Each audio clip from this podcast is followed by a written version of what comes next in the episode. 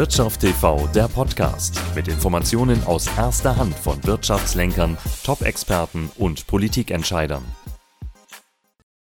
Die Zinsen sind niedrig, die Inflation geht weiter nach oben, die Unruhe an den Börsen hält natürlich weiter an, geschürt natürlich ganz klar auch vom Krieg auf ukrainischem Boden. Was tun, wo jetzt investieren, das fragt sich natürlich so manch ein Anleger. Und damit herzlich willkommen bei Wirtschaft TV, hier aus der Frankfurter Börse. Und ich habe mir heute von der Forex-Freiheit Jürgen Wechsler, Wechsler geholt. Der Wechsler, was mache ich denn jetzt? Kaufe ich lieber Euro? Kaufe ich lieber Dollar? Ist der Dollar nicht besser als der Euro? Wie verhalte ich mich? Ja, das ist eine gute Frage und ich kann das ja mit beantworten. US-Dollar ist momentan besser als der Euro. Wir sind ja heute auch wieder auf ein Fünfjahrestief gefallen hier. Und wenn man das mal genauer anschaut, aber sind vielleicht, wenn man ein Sprichwort nutzt, der Einäugige ist so ein Blinden der König. Und das ist letztendlich der US-Dollar momentan. Denn Euro genauso wie US-Dollar achten derzeit nicht auf die Geldwertstabilität. Wir sehen es an den negativen Realzinsen von ca. 7% bei beiden Währungen, dass hier das Ganze fehlt. Und es sind so fünf Punkte, kann man sagen, die momentan besonders stark ähm, den Dollar unterstützen. Das erste ist schon mal der Zinsvorteil. Denn wir haben schon die erste Zinserhöhung gehabt in den USA und äh, weitesten auch schon angekündigt. Und wenn wir jetzt einen Investor betrachten, er sieht in Euroland dann einen Negativzins, einen Strafzins. In den USA bekommt er Zinsen. Also ganz einfache Rechnung für den Investor, ich kaufe den US-Dollar. Das ist schon mal das Erste sozusagen, warum sich momentan viele in den US-Dollar hineinbewegen. Das Zweite ist natürlich auch noch das Thema der Krisen, die wir momentan haben. Wir suchen als Anleger und als Investor Fluchtmöglichkeiten und natürlich, wenn die Krise vorbei ist, dass ich mein Geld schnell wieder herausziehen kann. Und im US-Dollar ist der größte und liquideste Kapitalmarkt der Welt. Und damit natürlich können Investoren investieren und auch jederzeit ihr Geld wieder herausbekommen. Und deswegen natürlich fließt auch sehr viel in den US-Raum. Ja, und wenn ich mir als dritten Punkt dann auch noch anschaue, das ist äh, ja der Krisenpunkt auch noch die Nähe der einzelnen Währungen zu der Ukraine-Krise. Das heißt, der Euro ist natürlich viel näher als die äh, USA. Wir sehen es auch an den osteuropäischen Währungen, die sehr stark gelitten haben unter der Ukraine-Krise. Und deswegen natürlich schichten auch äh, Investoren um von Euro in US-Dollar. Ja, und dann haben wir die Rohstoffpreise, die sind stark angestiegen. Diese sind traditionell in US-Dollar notiert. Und natürlich der Verbrauch der Rohstoffe ist immer ungefähr gleich. Aber wenn der Preis steigt, dann brauche ich mehr US-Dollars, um mir die Rohstoffe zu kaufen. Und dadurch kommt auch eine automatisch höhere US-Dollar-Nachfrage. Und derzeit ist ja auch nicht abzusehen, dass die Rohstoffpreise wieder sinken werden, sondern eher vielleicht noch weiter steigen würden. Ja, und der fünfte Punkt ist letztendlich die Tradition. Wir haben Krisenzeiten und da suchen die Leute an eine gewisse Sicherheit. Ich habe in US-Dollar eine Währung, die 250 Jahre besteht. Der Euro ist ein Währungsexperiment, das momentan 25 Jahre alt ist und schon etliche Risse hat, die immer mehr eben sehen. Aber ist nicht gerade der Deutsche normalerweise, wenn wir schon das Wort Krise in den Mund nehmen, nicht auch jemand, der lieber sagt, ach, der Schweizer Franken ist ja fein oder auf der anderen Seite, ich kaufe mir ein bisschen Gold? Genau, der normale Investor, der nimmt das vielleicht auch, aber der große Investor, der muss auch wieder dran denken, wenn er in Schweizer Franken geht, kann ich denn meine Investments wieder einfach auflösen? Weil der Schweizer Kapitalmarkt ist natürlich wesentlich kleiner, auch das Volumen im Schweizer Franken ist wesentlich kleiner. Und äh, Gold ist natürlich auch ein weiterer Fluchtpunkt neben dem US-Dollar, was sich ja gezeigt hat. Nun haben wir ja sehr viele neue, junge Leute innerhalb des Marktes und äh, die setzen ja vor allen Dingen auf Kryptowährungen, Bitcoin und Co. Ja, jetzt hören wir natürlich auch schon von äh, verschiedenen Seiten von Notenbanken und das schon vor der Ukraine-Krise. Große Fondsmanager haben sich immer recht negativ geäußert. Ja, der Bitcoin dient allenfalls zur Terrorfinanzierung. Ja, da kann man Lösegelder mit erpressen und äh, jetzt passt das Bild natürlich noch mehr rein, wo Wladimir Putin ja gesagt hat, entweder Rubel oder vielleicht Bitcoin. Das möchte natürlich weder ein Notenbankchef in den Vereinigten Staaten noch eine Christine Lagarde mitmachen. Wie stabil ist denn eine Kryptowährung oder ein Bitcoin gerade in diesen Krisenzeiten? Mhm. Also natürlich stabiler erstmal nicht wie eine Zentralbankwährung, wie Euro und US-Dollar vom reinen Kursentwicklung her. Aber wenn man sich das mal genauer anschaut, dann hat der Bitcoin zum Beispiel mit am besten die Krise verkraftet. Vom Tiefpunkt aus steht schon wieder 20 Prozent circa im Plus gegenüber den Aktienmärkten, die eigentlich jetzt an ihren Tiefständen wieder angekommen sind. Und äh, wenn man sich das auch längerfristig anschaut, seit dem Covid-Krise, dort äh, hat er sich ungefähr verzehnfacht. Also wir sehen, es ist sehr attraktiv. Und dass eine Notenbank sagt jetzt, ähm, dass äh, das ja eher nicht so ein tolles Investment ist, kann ich auch gut verstehen, weil ja auch der Euro ist ein Geldprodukt.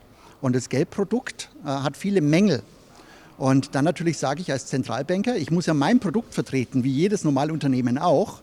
Und dann sage ich natürlich, ja, das andere ist nicht so gut, das dürft ihr nicht nehmen oder solltet ihr nicht nehmen. Und äh, da ist es auch sehr gut verständlich. Auch zum Beispiel die Frau Lagarde, die ist ja keine klassische Geldpolitikerin. Sie ist ja eigentlich eine klassische Politikerin, die auf den Geldpolitiksessel gesetzt wurde. Und sie ist natürlich gewohnt von ihrer bisherigen Arbeit, dass sie mehr andere Dinge schlecht machen tut, als das eigene zu verbessern. Und äh, deswegen ist es natürlich von Notenbanken auch äh, ganz gut zu sehen, dass die dagegen sprechen, weil die ein Problem haben mit dem eigenen Produkt. Denn die Massen fliehen schon aus ihrem Produkt. Und deswegen macht man es andere schlecht, dass die vielleicht nicht so schnell fliehen.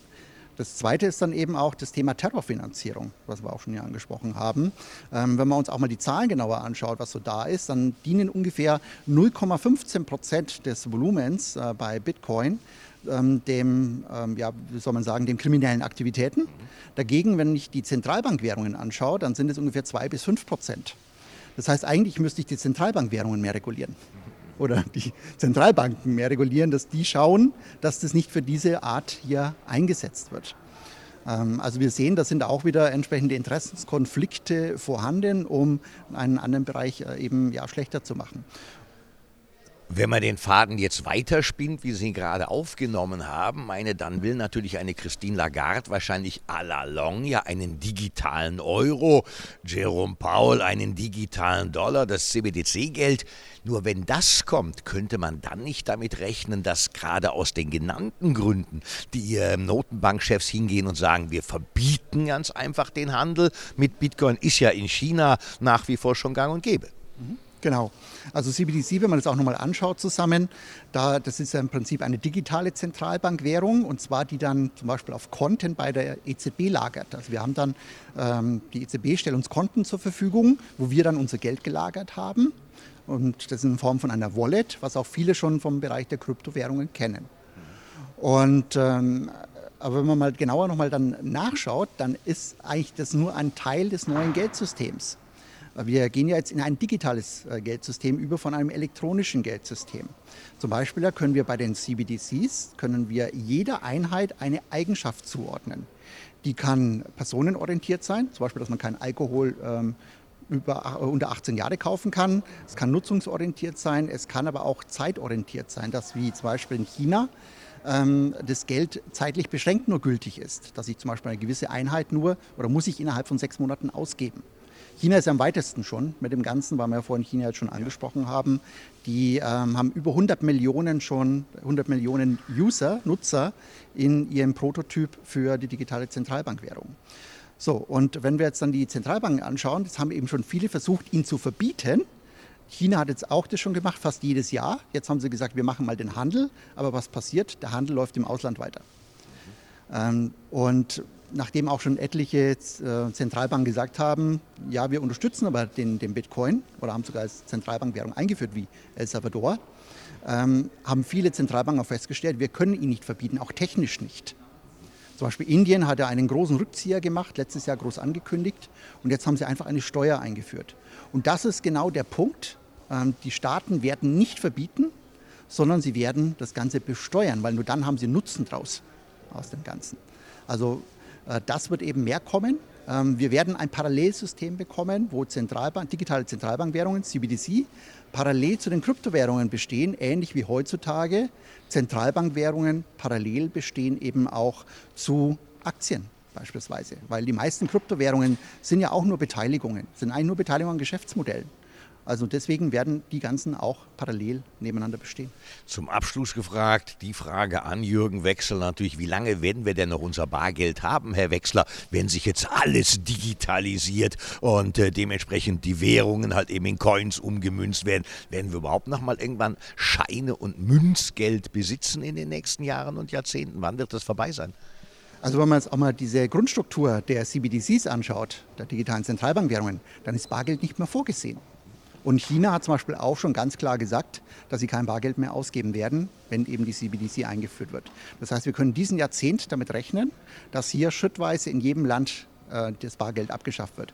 Der Internationale Währungsfonds hat es ja auch schon im letzten Jahrzehnt angeregt oder fast schon gefordert von den Ländern, auch entsprechende Werbeprogramme zu machen gegen Bargeld, ähm, dass sozusagen die Länder das schrittweise den Nutzern ausreden, dass die Bargeld weiterhin brauchen. Aber verlieren wir damit denn nicht unser allerletztes Stückchen Freiheit aus dem Männerportemonnaie, aus dem Frauenportemonnaie, tatsächlich mal das zu kaufen, was ich eventuell möchte, ohne dass es irgendjemand erfährt, weil digital ist digital, dann kann ich ja alles nachüberprüfen. Ja. Genau, die Anonymität fällt weg. Das Gute ist aber, ich bekomme trotzdem mehr Zahlungsmittel. Das heißt, ich kann vielleicht auch ein anonymeres Zahlungsmittel noch verwenden. Oder beispielsweise, wenn auch die einzelnen Aktien mehr digitalisiert sind als äh, Security Tokens, mhm. dann kann ich zum Beispiel mal mit der Apple-Aktie meinen Einkauf bezahlen von einem iPhone. Also Sie sind bullig darauf, auf ja, die Digitalwährungen. Definitiv. Ja, okay. Das ist mal schön zu hören von Jürgen Wechsler von Forex Freiheit. Deswegen auch die Freiheit, Forex Freiheit passt ja ganz gut. Also sollten Sie sich vielleicht dann doch in den nächsten Wochen und Monaten mal ein bisschen mehr mit dem Thema Digitalisierung des Geldes und vor allen Dingen Kryptowährungen beschäftigen. Denn irgendwann, und das haben wir ja gerade von Jürgen Wechsler gehört, wird es dann keine Scheine und keine Münzen mehr im Portemonnaie geben. Das war Mick Knauf für Wirtschaft TV aus der Frankfurter Börse.